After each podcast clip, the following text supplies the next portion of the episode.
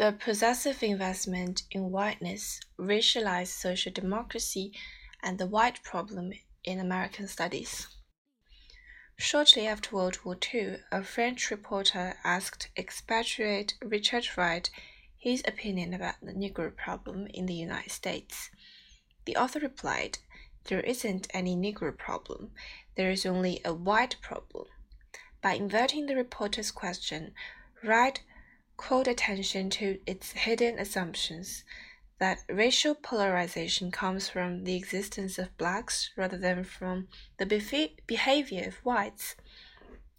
That black people are a problem for whites rather than fellow citizens entitled to justice, and that unless otherwise specified, Americans means whites.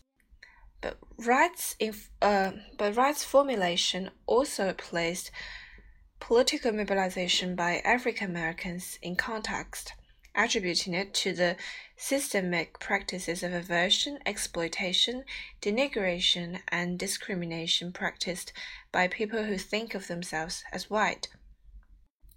Whiteness is everywhere in American culture, but it is very hard to see. As Richard Dyer argues, White power secures its dominance by seeming not to be anything in particular. As the unmarked category against which difference is constructed, whiteness never has to speak its name, never has to acknowledge its role as an organizing principle in social and cultural relations.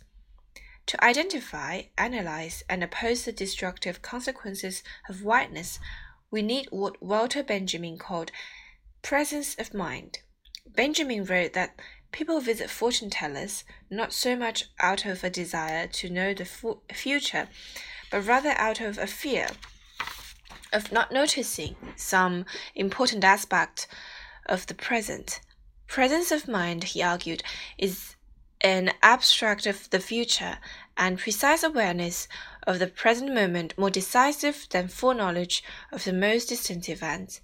In our society at this time, precise awareness of the present moment requires an understanding of the existence and the destructive consequences of white identity.